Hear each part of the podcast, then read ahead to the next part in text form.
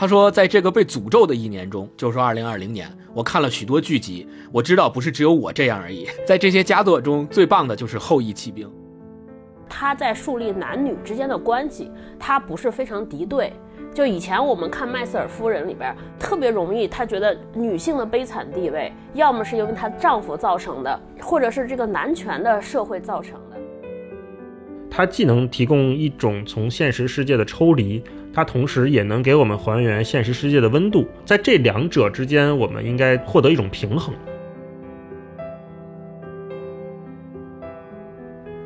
Hello，大家好，欢迎来到新一期的文化有限，我是大一，我是超哥，我是星光。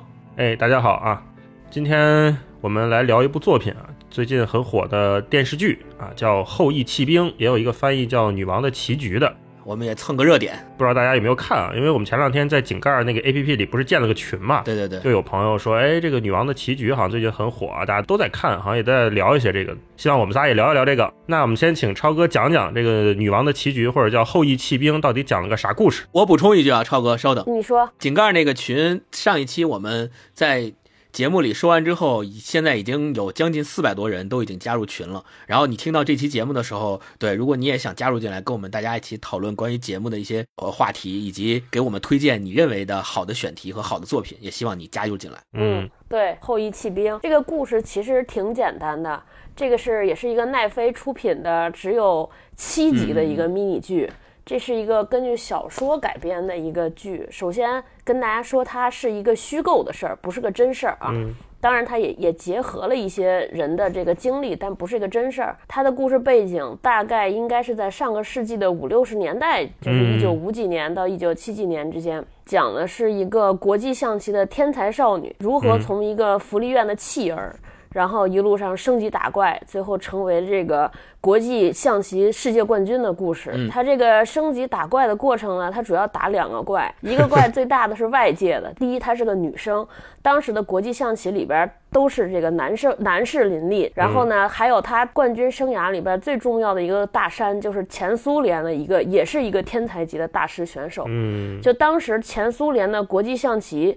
的地位就类似于现在中国乒乓球的这个在国际上的地位，对不对？所以大家就可以想象，她是一个美国的少女，现在要打乒乓球打败中国的这个樊振东、马龙，对对，可想而知她有多难。第二个怪物就是她自己，因为这个历史原因，她有特别重度的这个。药物和酒精成瘾，嗯，是因为他当时在在福利院的时候，当时美国由于这个也是一个历史问题，会给这个福利院的儿童服用一种镇静剂，他就在那个时候呢，就染上这个对镇静剂的这个依赖，药物依赖。想出成绩呢，他就必须服这个镇静剂，对，就是或者说他服了镇静剂之后，就会出现一些身上有一些，我跟勾总把它称之为开天眼，超能力。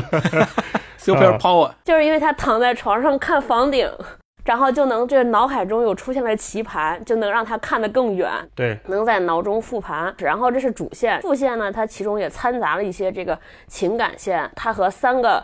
男士，这些男士呢，都是一是他的手下败将，同时也是他的好朋友。他和这些人的情感的纠葛，还有一个就是他的家庭的线，亲情方面的纠葛。所以大概就是这样，就是这个美国的《延禧攻略》，只是对方是一个下棋的，对吧？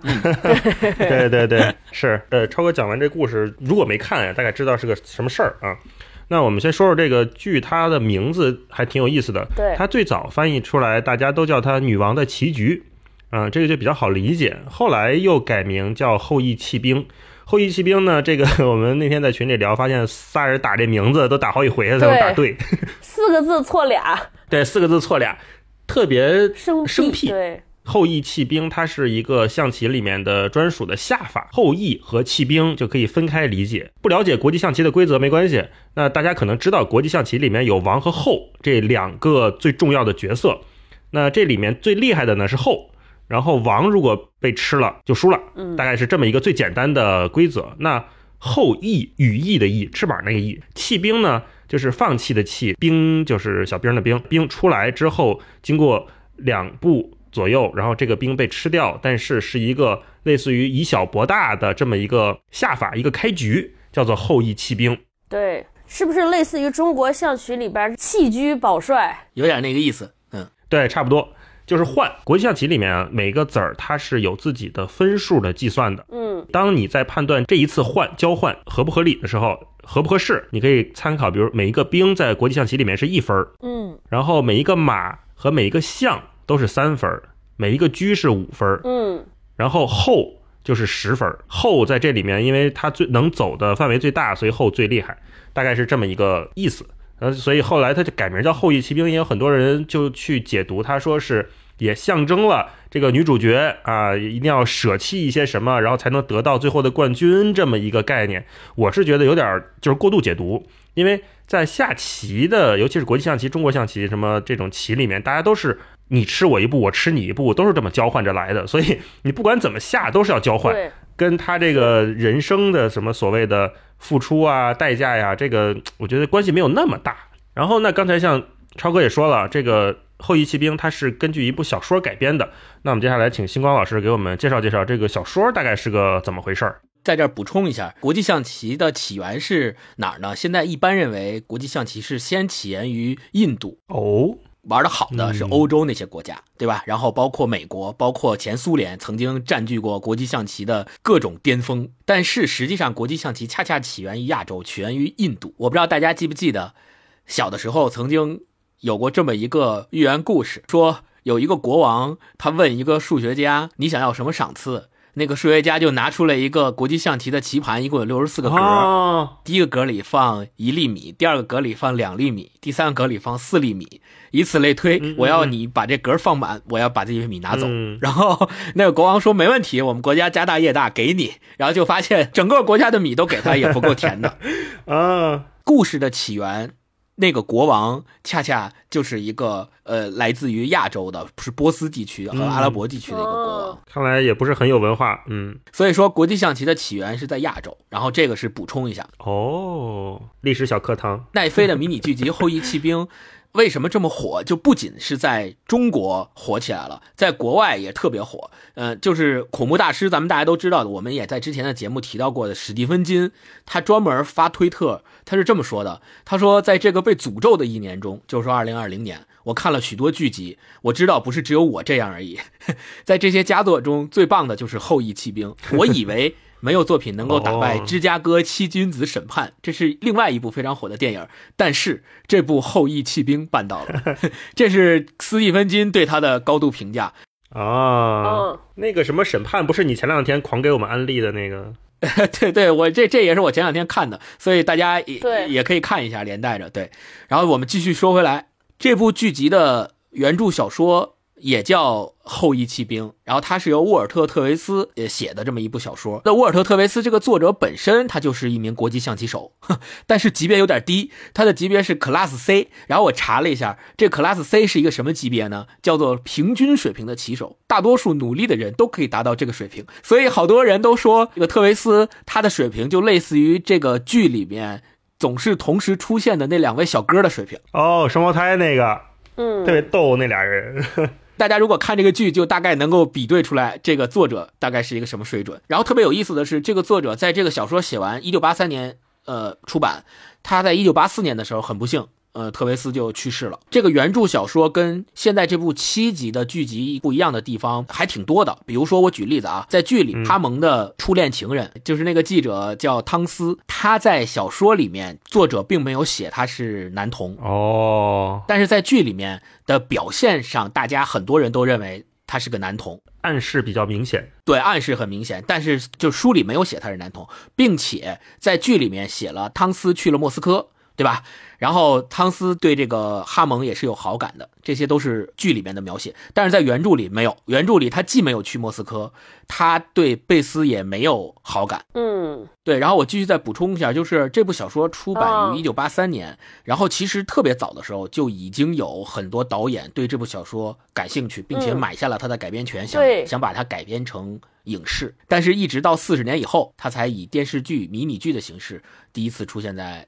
我们面前，哦。对，然后我们可以细数一下，在这个过程当中有哪些著名的导演曾经想改编过他呢？嗯。贝托鲁奇曾经改想改编过他，就是拍《末代皇帝》的那个，还有就是沃尔特·希尔，就是他是《异形二》的联合编剧，他们都曾经想把这部片儿变成电影。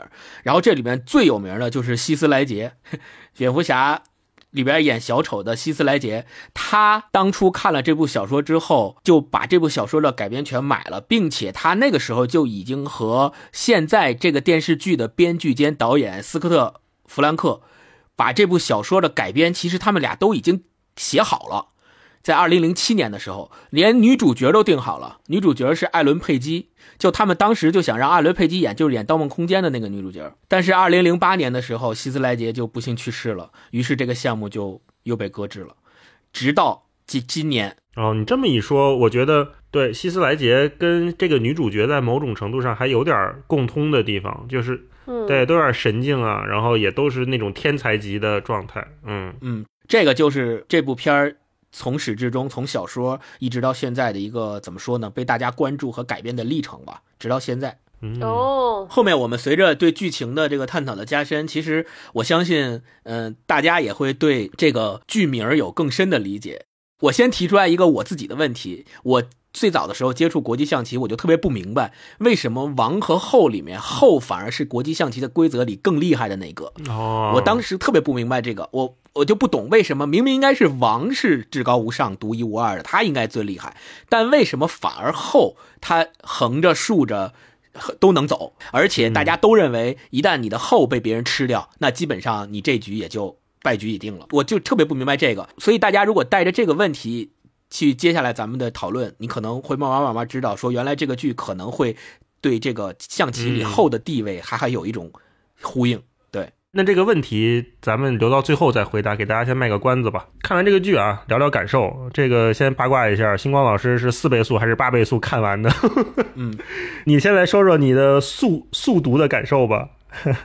因为是这样的，我在看这个剧是被这个大一老师和超哥还有群里的小伙伴们按头安利过的。然后我在下载这个剧之前，我就在豆瓣上看了一些评价吧，其实挺两极分化的。这个也是我想拿出来今天跟大家在这个期节目里面去聊的一个问题。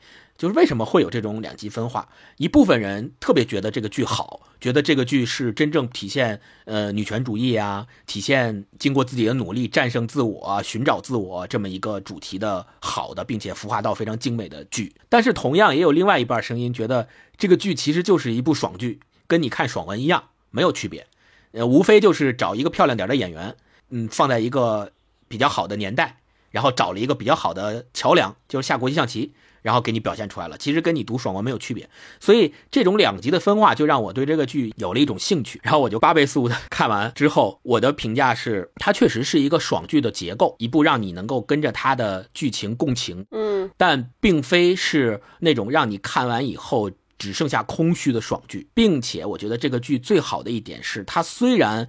有爽剧的套路，你在看这个剧的时候，你会鲜明的知道下一步很可能会出现一个什么样的人出现在他的人生中，帮他做了一件什么样的事，使他战胜了一个什么样的困难。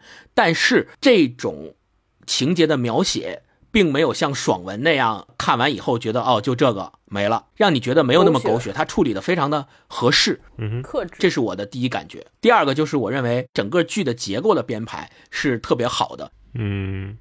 超哥什么感觉？看完这个，刚才星光说可以共情，这个我完全不同意，我不能共情，只剩下羡慕、嫉妒乃至恨。我当时看的时候，豆瓣上有一个介绍，这个成长故事探索了天才背后真正的代价，我就特别气，我说这有什么代价？如果说酒精依赖和药物依赖是代价的话，我就想说，我也可以，那给我再来一些，让酒精依赖和药物依赖来的更猛烈一些，对不对？就是一个天才少女横空出世。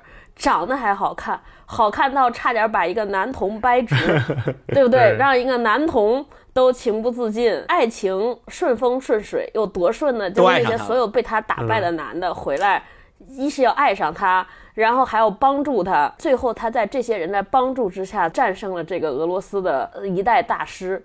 对。我就想说，哇，这简直是太幸福了。嗯，我怎么才能这样？这是第一个，第二个就是。我觉得这个剧的爽来自于说，因为我们一辈子都不可能成为天才，就是围观天才或者说围观一个强者带来的那种爽。是。第一集就演他进了这个呃孤儿院了，嗯。呃，然后他走到一个地下室，在这个地下室里边，一个特别偶然的机会，发现一个那个校工下国际象棋，他就问这是什么游戏，然后回去之后晚上睡觉，他可能就发现这个自己在这方面有天赋，然后就一发不可收拾，开开挂，就是基本上一开始没有遇到任何的障碍，就一直赢赢赢赢赢赢赢。一开始我看这种爽剧就会觉得说，他在这一路赢的过程中，始终有一个影子，就是他得喝药，喝完镇静剂之后开了天眼，然后特别厉害。一开始你的心，我的心路历程是，我靠，这是什么药？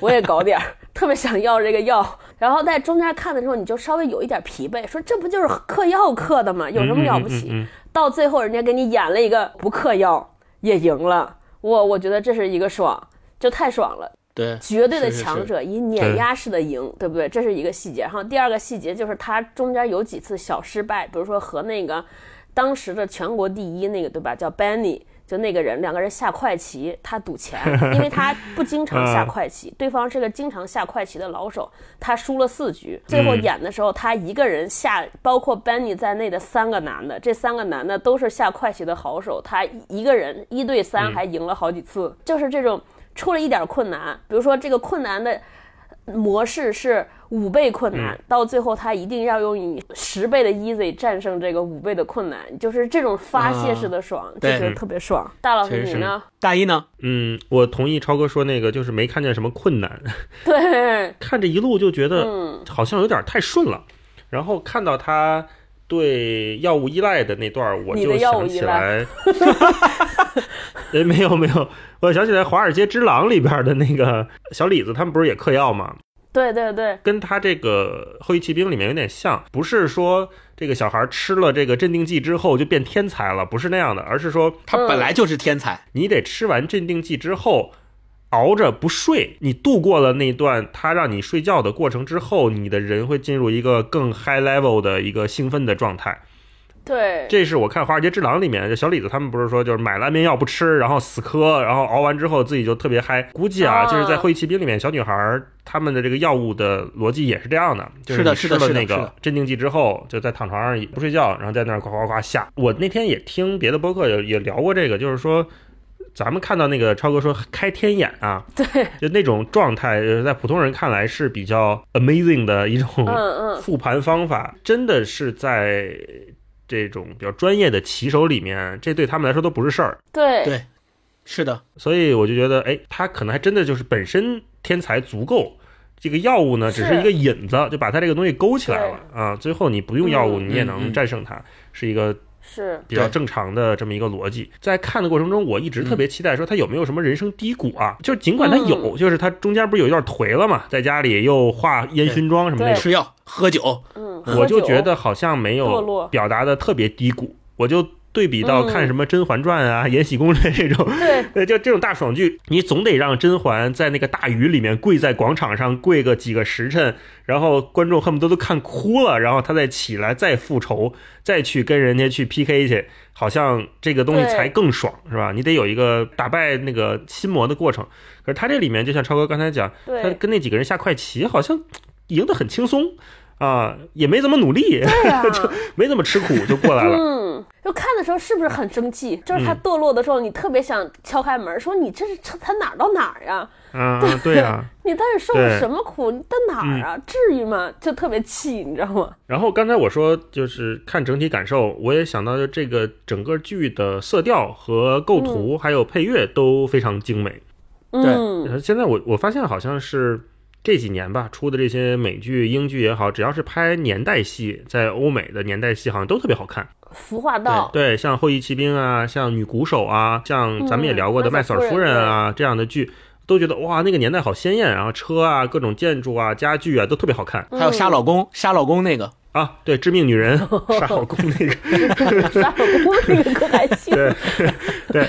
然后《后翼骑兵》也有人说它是一个国际象棋版的麦瑟尔夫人加美国夫人加梅尔罗斯。啊，我觉得可以对比一下麦瑟尔夫人和致命女人，我觉得他们都属于那种有点像大女主的戏，或者说表现的是女权主义的戏。就是都关于女性的刻画的这个方向，嗯像麦瑟尔夫人，像致命女人，像这次我们看的这个后裔骑兵，还有之前的女鼓手。那你们觉得这三部剧里面对女性的刻画有没有什么相同或者不同的？哪个让你们觉得更好接受，或者是印象更深？超哥，因为我只看过麦瑟尔夫人，我觉得这个和麦瑟尔夫人不一样的是，就麦瑟尔夫人她之前是有一个迷惘的阶段，就是她本来是想做那样的女性，对吧？就是传统的相夫教子啊，但是是这条路做不下去了，因为她老公出轨，就她没办法了。才开始说我要选择另外一种生活，她是被逼的要成为另一种生活。后羿弃兵呢，这个女主角仿佛一开始就决定了说我要过和那些女人完全不一样的生活。嗯中间其实也有很明显的对比，比如说她上高中的时候，其他人女生笑她穿的衣服很丑啊，很土。啊、然后嗯对很土，不懂得社交，也不邀请她。就是如果放在一般的那种女主剧里边，可能这个女生开始会犹疑，开始会怀疑，说我为什么和他们不一样？但是在这个剧里边，这个女生完全没有任何一丝的迟疑，她就是觉得我要聪明，嗯就从来没有一下说想要融入。嗯，不 care。对，有一瞬间，比如说他想买一个漂亮的衣服，那只是因为他喜欢漂亮衣服，而不是说我要买漂亮衣服成为那些人一样。哦，所以他还是要做自己。对他不是一个受害者或者没办法的一个要再起来要奋起直追这么一个形象。他一开始就说我和他们不一样。然后还有一个片段，我觉得印象特别深，就那个片段其实挺能代表在女权这方面的这个剧的一个立场和角度。女主角慢慢开始在国际象棋界崭露头角的时候。这不是接受了一些著名杂志的采访吗？让他上了一个封面，你俩有印象吗？他的养母特别激动，开始朗诵这些文章，怎么赞颂他、夸奖他的。然后这个女孩就说：“这个记者采访我所有的内容，都是说因为我我是是个女的女的，对我是个女的，多不一样。我在整个比赛中下出了那么多好棋，那么多好的开局，她只从来不提。这个可能是这个剧里边唯一特别强调女权的那个。”那那一点就让你觉得特别明显。就麦瑟尔夫人，我觉得他们还是说被动来应对生活出现的这种困难。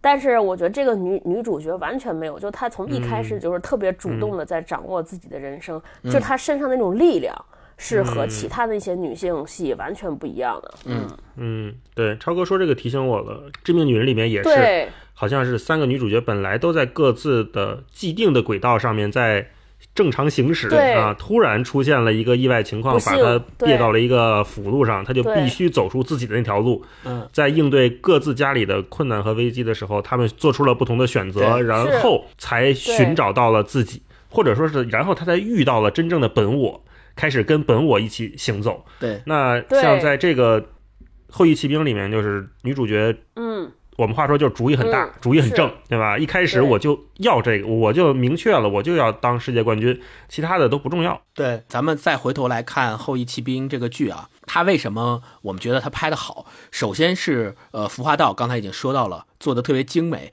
同时，其实，在做这个戏的时候啊，这个斯科特·弗兰克就是他的编剧兼导演，他自己的一个想法就是，我当我要拍一个国际象棋，其实大家很多人对国际象棋这个东西本身就不是很熟悉，那我怎么样能够把这个戏让大家看的既入迷，又能够表现出他想表现的东西？这个时候他就说，他专注的是国际象棋里面倾注的情感赌注和玩国际象棋的人，而不是国际象棋本身。通过赋予每一场国际象棋比赛独特的个性，然后来表现女主角的地位。虽然下象棋是这个剧里面非常重要的一个组成部分，但是实际上每一集里面的每一个对弈的比赛，都是女主角当时的处于的环境和心情，她的每一个对手，她所处的每一个位置，她的每一点一滴的进步，实际上都是体现在了她每一集不同的象棋比赛里面的。所以这个时候。具体的象棋下成什么样其实不重要，而更重要的是下象棋的那个人，也就是女主角的变化是什么才重要。为什么我们大家都觉得这个剧的色彩是非常好的？是因为他专门请到了曾经参与过电影《云图》和香水的艺术指导，就是那个团队的人，专门为这个剧开发了每一个比赛的时候不一样的调色。哦，他专门为比赛去嗯，调整了整个剧所表现的颜色。这个剧，嗯，它在天花板上下棋的那个特效，还有包括剧里边每一场国际象棋比赛，其实都是他们找了专门的国际象棋顾问来做的专业的下法。从这些细节可以看出来吧，这部戏我觉得，嗯。能够得到大家一致的赞誉也是有原因的。我不认为这个女主角她遭受了我们所想象的那么大的灾难。嗯说这个话可能有点站着说话不腰疼啊。虽然他很小的时候，因为母亲就出了车祸，然后就剩他一个人进了孤儿院，这个其实在我们看来是挺惨的一个遭遇了。但是我们再仔细想。他从进孤儿院那一刻开始，到接触国际象棋，到一步一步成长起来，到他在下棋的过程中所认识的那些朋友，给他鼓励的那些人，包括他的养母，这些人在他的生命过程中，实际上，我觉得他反而是一个挺幸运的人。就他在这个生命过程中所遇到的那些人，都对他挺好的，或者说都在他遇到困难的时候对他伸出了援手，提供了帮助。嗯嗯，星光刚才讲的这个，比如说他和其他人的关系这个事儿，提醒我了。就回答大老师那个问题，这个和麦瑟尔夫人有什么不一样？我看剧的时候有一个特别显著的感受，就是他在树立男女之间的关系，他不是非常敌对。就以前我们看麦瑟尔夫人里边。就是你特别容易，他觉得女性的悲惨地位，要么是男因为她性造成的丈夫造成的，对对对，嗯，就是是或者是这个男权的社会造成的。对对在这个戏里边，所有出现的男性，除了他那个父亲，就是他的养父是比较冷血之外，就是他所有的男性出现的时候，都是和这个女生的视角是平等的，都是给他呃特别好的帮助。对对，我觉得这个是特别不一样的。我认为这个才是本身的，就是嗯，就这种视角才是一个真正平等的女性的嗯视角。就是你一直把女性当成受害者去控诉、去反抗，我觉得反倒就是我我站在一个女性的角度讲，我觉得反倒是一个不自信的表现。对对对，当然，男权社会可能对女性是不友好，但是女性怎么看待这个事情？你不能因为男权社会对你不友好，你就把男生放成你的对手，嗯，对吧？你就把自己的不公归咎于这些男的，我觉得这个是不自信、不强大的。那反观这部戏里边，这个女生对于每个出现在她生命中的男生，都是这种。用非常包容或者以交朋友的方式来处理这种感情，对吧？当一个她第一个男友出现说来教她下棋的时候，她也不管他是出于什么样的原因，嗯我觉得她有有一部分是因为她孤独，但更多的是她觉得哦，我们两个人是志同道合，有的聊，对，就是他接受了他，而不是把这个男的放在一个被动或者对立的地位。我觉得这个是我觉得这个剧特别好的一个地方。嗯，对对对对，我觉得只有自信的女的，对吧，才会这么样看待男女的关系。嗯对嗯她既不防备，也不敌对，也不碾压。我觉得就是这个是特别好的一个心态和态度。嗯是的，呃超哥刚才说的这段启发了我。咱们具体的说，就在剧里面有一个情节特别能够明显的表现出这两种价值观的不同。那个哈利就是她的第二个嗯叫男朋友吧，他在他最孤单的时候，不是去主动找他陪他度过那段时光嘛，对吧？然后两两个人两个人也睡过了什么之类的，就是相当于其实确立了男女朋友关系。嗯，但是你看，在那个剧里面，其实哈利自己也慢慢慢慢的意识到，他们两个人可能不是同一个世界的人，或者说不能做能追上他的那个人。自己有天花板。，对，所以后来他就离开了他嘛。然后他走的时候说了一段话嘛，嗯大意是说说我我就要走了，然后我觉得嗯，生活中不能够只有下棋啊、呃然后我我希望你呃能够知道这一点，并且我希望你能够去发现生活中更多的美好，而不是只盯着下棋。然后我就发现，在豆瓣上 有两种人对这一段提出了不一样的价值观的看法。一种人就觉得，你看这个男的临走的时候还对这个女主角 PUA，指手画脚。对，还对这个女主角的生活指手画脚。明明就是你搞不定这个女主角，然后你在临走的时候不甘心，非得在最后用这段话来表示自己的不甘，还要最后来这个征服一下她，找场子，对吧？这是一种声音。另外一种声音就觉得说，哇，当你觉得说，如果这是一部大女主的爽剧，女性所有的困难都是由男人造成的，然后这些男人。要么就是想睡我，要么就是还暂时睡不了我的时候，就用别的方法先接近我，然后但最终的目的都是想睡我。如果是要用这种价值观去看这部戏，和用更理性的价值观看这部戏，所得到的感感想一定是不一样的。嗯，啊、嗯，大老师你呢？我刚才听你们说，我我想起来另外一部剧，跟这个不太一样，就是《请回答一九八八》。哦哦哦哦，为什么？呢？是刚才你们在讲《后羿骑兵》的时候啊，我就想起来，《后羿骑兵》这个剧里面没有坏人，然后我们还觉得它是一个爽剧，对吧？看完了很很熨帖，嗯，我就想起了《一九八八》，我跟霹雳在看《一九八八》看过两三遍，每次看的时候我们都在说，哎，你说一个没有坏人的剧怎么还这么好看呢？这么爽，对，让我们看完这么舒坦呢，可能是两个区别。我们说到《后羿骑兵》的时候呢，我认为它是一种善意的爽剧。那另外一种呢，像甄嬛啊，像《延禧攻略》那种，是一种恶意的反抗。嗯，这两种给我们带来的刺激和反转是不一样的。对，说俗一点，就一个是善意的，一个是恶意的嘛。对，那我们总是希望我们没能错，对坏人、对我们身边的恶报仇、复仇，嗯嗯这个是带来一种刺激。那同样，我们经常会忽略的，恰恰是那种善意给我们带来的熨贴和温暖。嗯嗯嗯，一种爽。这个也正好是在今年，在嗯二零二零年，对，为什么这部剧能被大家所喜欢、所接受？我觉得可能深层上面还是有一种大家对这个世界善意的渴望的。那既然说到刚才我们都说到这个爽剧的这个概念，我也想听听你们的看法啊。很多人说这是一部爽剧，那你们首先是不是同意这是一部爽剧？另外，你们怎么判断一个剧是不是一个爽剧？星光，把咱们认为的爽剧分成两种嘛，一种是我先竖一个坏人的靶子，然后我整个的目的，我人生的终极目的就是为了最终用各种办法打倒这个靶子，然后踏上一万只脚，让他永世不得翻身，爽，对吧？这是一种爽。那另外一种爽就是我最终发现最大的敌人是自己，或者说这个世界上没有我们所想象的那些可以成为靶子的真正的坏人。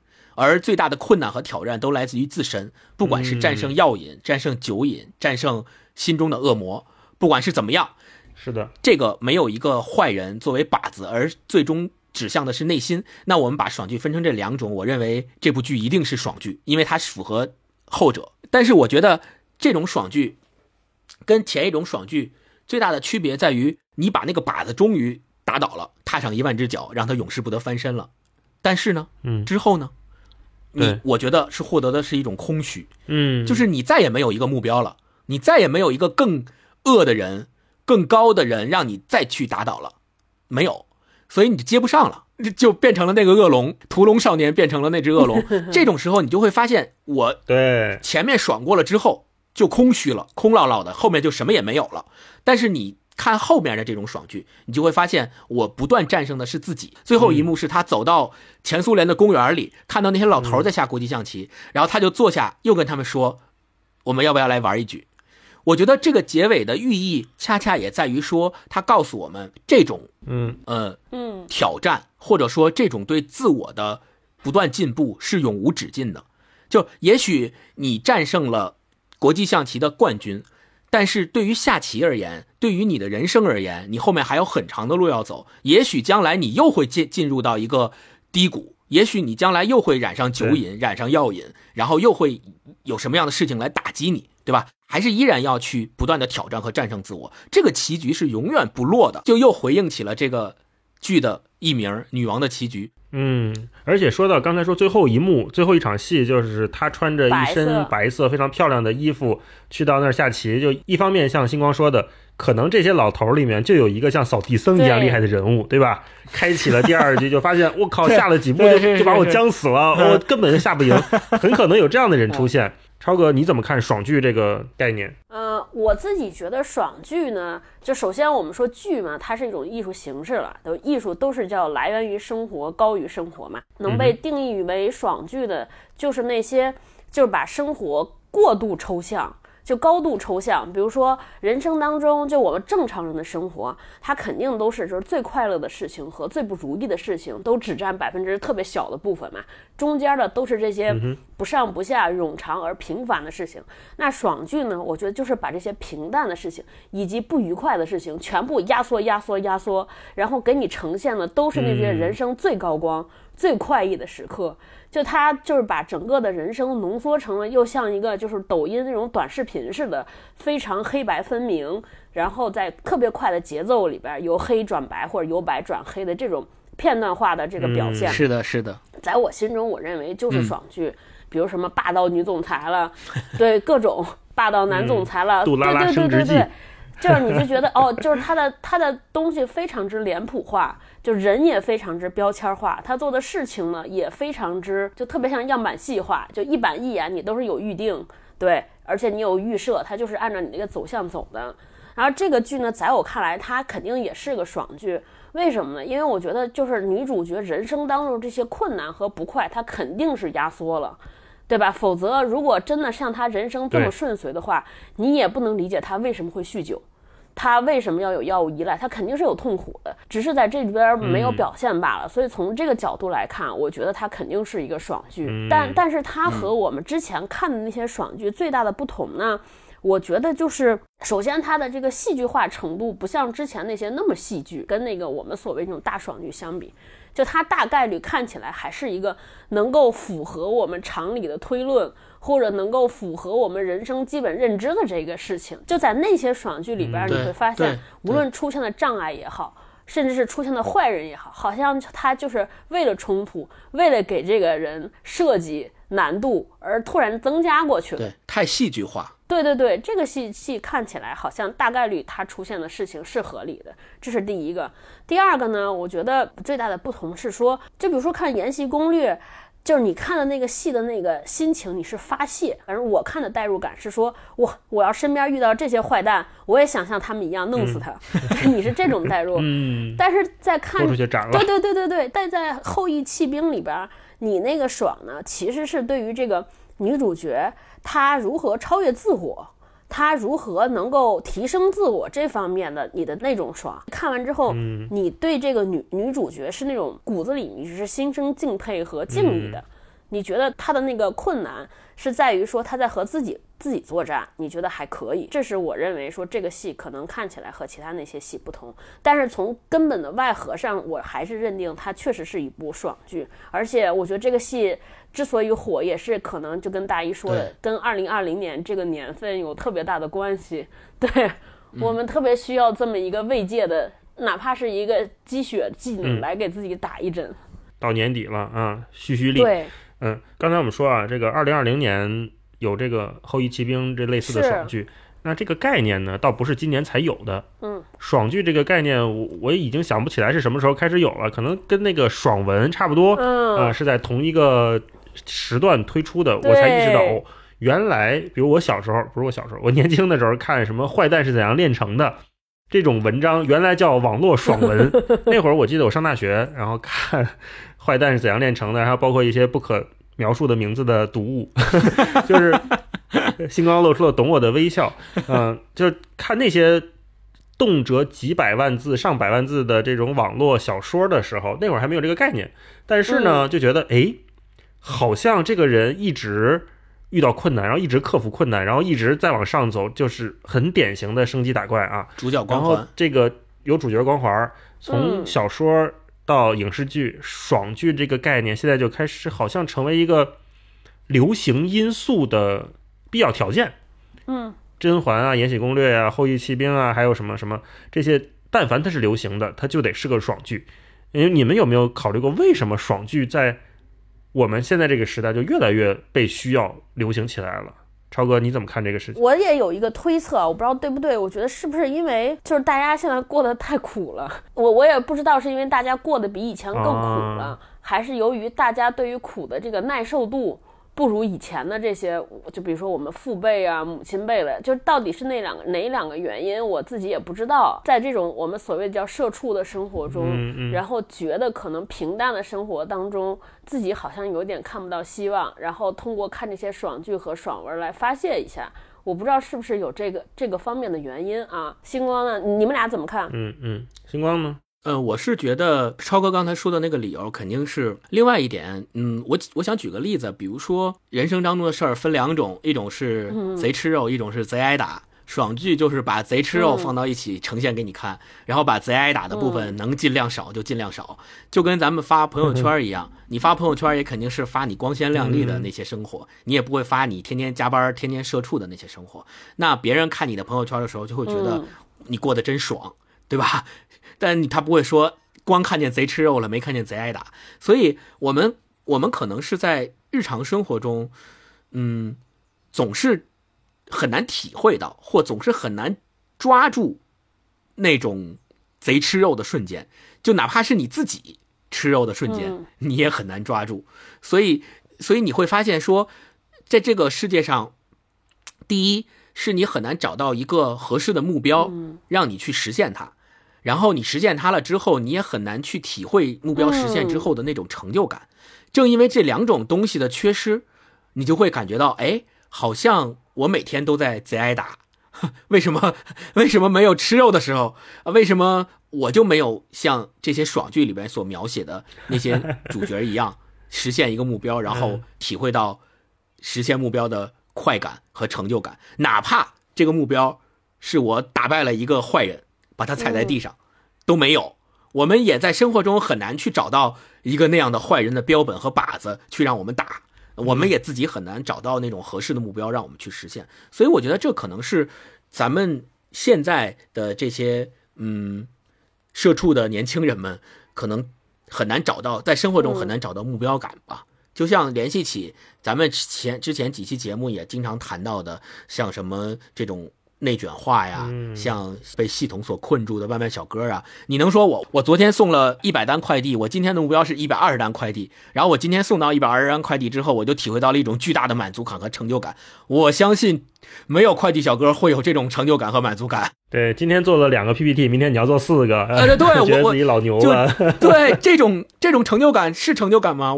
大老师呢？嗯，我听你们俩讲，我想到了两个维度的事情，一个是。我们观看爽剧和创作爽剧就是这两个维度。嗯，观看爽剧呢，我觉得就是像你们说的，它就是一根刺向复杂世界的矛。我们都知道那个复杂世界，它就是一个大风车，然后一直在转，一直在转。可是我怎么办呢？无力。我似乎只有一个单一维度的东西去刺破它，而且那个风车可能是三维的，它可能是四维的。可是我手里拥有的武器和我的思想可能只是一维或者二维的。是都不在一个维度的东西，那我怎么办？我还是要往前走，我只能拿出一个矛放在我的胸前，去抵挡一点点对这个世界的恶意，或者是这个世界对我的残酷。因为就是像刚才超哥讲嘛，就是爽剧它其实是把生活给提纯了。把那些渣子都过滤掉之后，我让你看一个从起点到终点非常明确的一条线。我插一句，对不起。而且更悲观的是，在大一老师说的这个拿矛去刺风车的意象里面，我们可能觉得我们会是堂吉诃德，对吧？但但恰恰可能我们不是堂吉诃德，我们可能是旁边那桑丘。我们可能只能看着别人拿着矛去 去刺风车，并且最终发现这种行为是没有意义或者没有价值的，对吧？就嗯嗯，所以这才是真正悲剧的来源。大一老师，你接着说。嗯，那接着刚才说第二个维度呢，就是创作爽剧的维度。爽剧它既然是一个单一维度的起点终点非常明确的这么一种形式文艺作品。那么它就是有套路的，嗯，那么它就是有程式的。我理解就是它更容易被创作出来的一种作品形态，嗯嗯，因为你只要每集设置一个 BOSS，对，每集我打败他，然后下集再来一个更强的，这个就能似乎滚下去。这个对于创作者来说，我觉得它是一个似乎接近更简单，对，更简单、更接近工业化生产的过程。这也是为什么我们现在看到现在市面上这些电视剧。像有新鲜感的东西很少，比如说像《爱死机》或者是像《黑镜》这样的作品，大家觉得哇，出来之后立马就炸了，对吧？就不一样，大家觉得哎，没见过这样的。可是爽剧你看多了之后，你会发现哎，好像都差不多，只是说中国人、外国人换了，对吧？你今天下围棋，我明天下国际象棋，嗯，那你今天扔飞刀，我明天去去干别的去，都不一样，都是同一个套路下面创作的作品。这个我觉得也是。我们可能偶尔也需要反思一下，就是爽剧除了给我们带来一些真的心灵上的安慰和抚慰以外，它是不是也会给我们对世界复杂性的认知和描述带来了一些阻碍？哎，就在咱们问这个问题之前，我想插问一个问题。嗯，我特别好奇，就是你们俩看完这个爽剧之后。你们感觉到有被哪方面被抚慰或者安慰到了，或者是被鼓励到了吗？星光，呃，因为这个剧它表现的完全的女性视角，无法共情。然后你是一个男的，所以你觉得没被鼓励到是吧？我觉得我能体会到他战胜自我的那种艰难和战胜自我之后的成就感。但是我可能没有办法体会到她作为一个女女生在社会当中遇到的那些来自于男人和社会环境的压力，这个我没有办法体会。嗯，剧里边也没写对于男男人和是没写，的因为他我觉得是因为他处理的好。假如他处理的不好，哦像他的亲生母亲和他的养母那样，那就不就成了一个悲剧，不是爽剧了吗？嗯对吧？所以我是因为他觉得他可能处理的好，或者说他的大部分注意力都集中在国际象棋这件事儿上，以至于他其实对其他的东西没有那么大的嗯关注，或者影响不到他太多。嗯，我在看这个剧的时候，我有一个内心的反思，就是说，如果我身边有这么优秀的，不管是同性还是异性吧，我能否像最后那场戏一样，嗯站在他的背后去支持和鼓励他？呃，这个我有的时候会嗯觉得不一定，就对自己的人性还没有那么强的把握。我希望我能成为那个站在后面给他出智囊的人之一，我希望成为那样的人，但我不确定我真正到我头上的时候，我能不能做到说如此无私的去给我的一个曾经的对手、打败我的人，甚至是我之前还瞧不起的人，去给他加油鼓劲儿，给他出谋划策。这是我在问自己的问题，嗯得到的什么鼓励，我也像星光一样，我很难代入，因为我也不是天才，对吧？我也没有像他那样如此嗯聚焦在某一件事情上，不计一切外界的环境和情感的干扰，我都做不到，我太普通了，跟他相比，所以没什么安慰。所以我也是问你们，为什么大家都觉得是个爽剧？我也有点没理解啊啊！超哥，你怎么看这个问题呢？对，我觉得我从这个女主的行事风格上还受到了很多启发，就是这我们经常现代人所说的一种所谓叫什么强者思维或者强者逻辑。嗯我不知道是不是因为电影里边把他的这些就是纠结或者优柔寡断的部分咔掉，我没有嗯看见，但至少最后的结果就是你会发现他考虑问题的时候就非常之直接。处理问题的时候非常之短平快，嗯就是电影里边他第一次说要去参加比赛，嗯呃，没有钱，对，然后他立刻想到就要给那个校工写信，说你能不能借我五美元？嗯我如果赢了可以还你十美元。嗯如果就是我带入我自己，我就觉得我要写这封信真是太难了，可能会想 我我管人要钱，如果不给我多尴尬，他会怎么想我？我就我是个多随便的人，管人要钱，嗯，对他完全没有犹豫。还有包括第二次他去这个想去前苏联参赛，嗯因为他拒绝了一个前班的人，然后导致了他的赞助这些都没有。然后他怎么办？那个他嗯想办法，对对对，他把教会的援助拒拒绝了，但是他自己就立刻想到了说，哦，我要给各个文化部各个人打电话来求助。嗯我觉得他对于求助或者获得帮助这件事情的处理，好像也非常没有困难，就没嗯有那个我们所谓的说哇恐惧，或者我们觉得要盯着就那种，完全没有。没有包袱，对对对，我觉得这个就特别特别棒，给我启发嗯特别大。也是给我这个双鱼座很大的启发呃对和提示。对，就是想到啥做啥，咱们直来直往一点。这个剧里面体现的很多情节，就是他从小就是这么个人，是，他做事儿好像不太顾后果，就嗯想到啥做啥。就想我想去下象棋，我就直接去问那老头了，就是你玩的这是什么啥呀？能教我吗？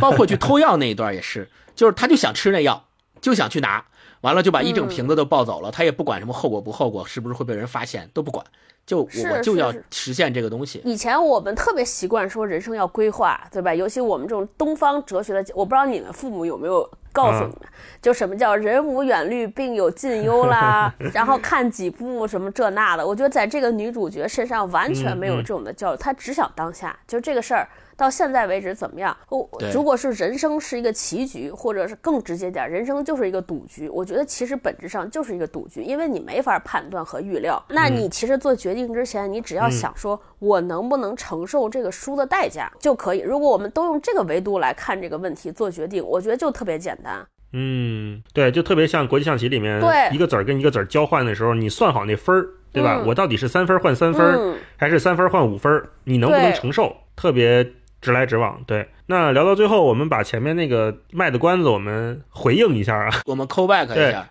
因为这部戏有两个译名嘛，第一部译名叫《女王的棋局》，它本身也是一个大女主的爽剧，嗯，所以也有女王的这个含义。另外一个译名就就是《后羿弃兵》呢，就是国际象棋里面的一个经典开局，预示着说你有舍才能有得，你先舍掉了这个兵，你才能够在中间的时候开拓出一大片空间让你去驰骋，也嗯暗合了这个剧的剧情的结构。但是呢，我们前面提到那个问题就是，为什么在国际象棋里面，好像后这个角色是最厉害的？他是怎么样跟这个剧里面的这个剧情有这样一种呼应的？嗯，大野老师，为什么后就是王后反倒是能驰骋四方、大开杀戒，然后王嗯，却是在棋盘的最底下，然后要被保护的？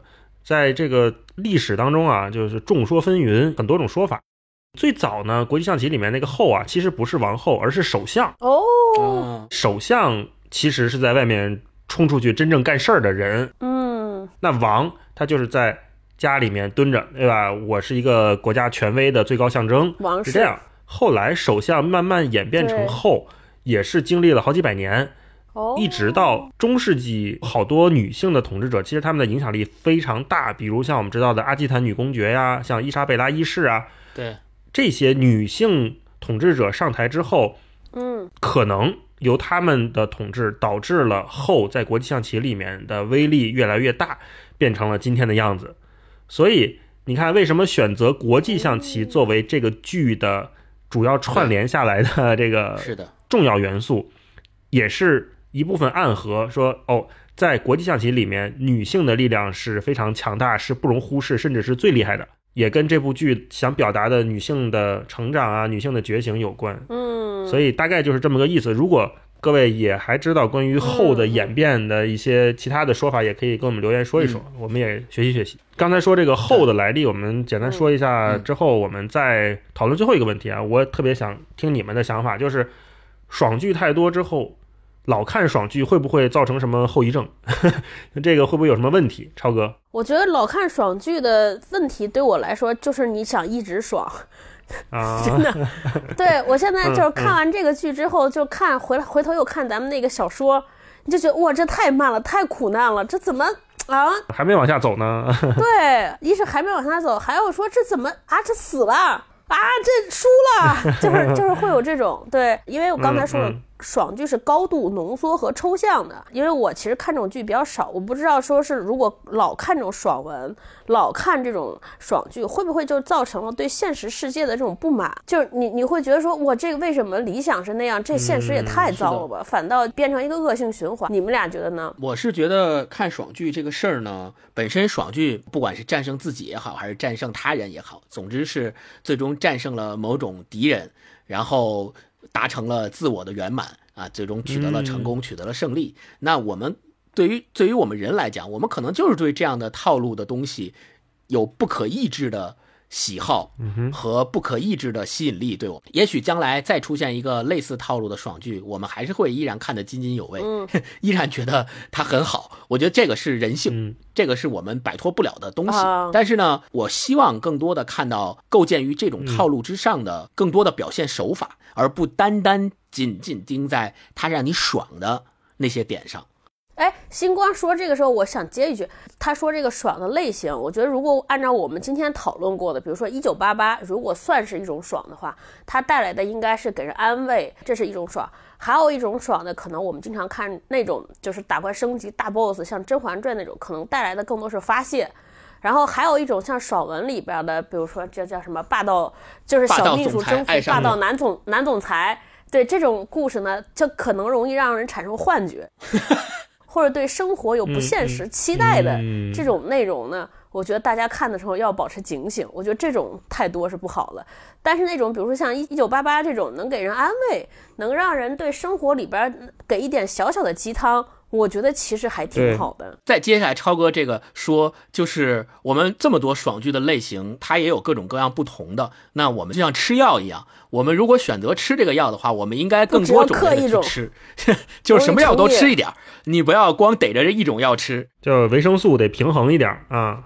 那最后就接我们刚才前面说的这个善意的爽剧吧，推荐大家看看《一九八八》，如果没有看过的朋友，可以去搜一下这个韩剧，叫做《请回答一九八八》，类似于韩国的《我爱我家》这种感觉。它是讲几个家庭住在一个胡同里面，然后大家都是特别友善的，一块儿共同成长啊，邻居啊，友情啊，爱情啊，青春啊这些故事很感人。看的时候完全不用担心，因为里面没有坏人，但是故事依旧精彩。嗯，这是我觉得爽剧给我们带来的一种安慰吧。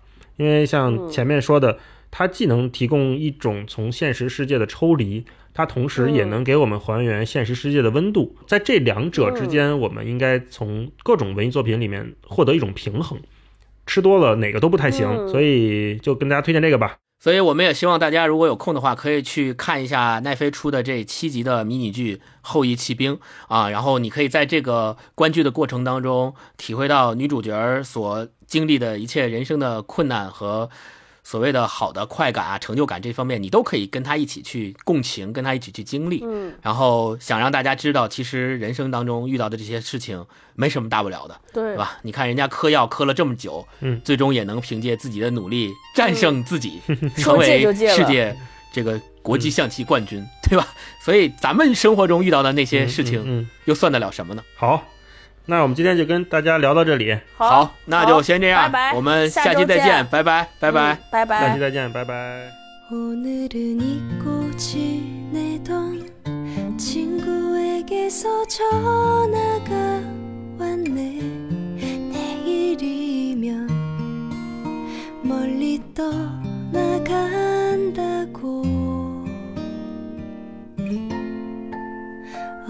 적 함께 뛰놀던 골목길에서 만나자 하네.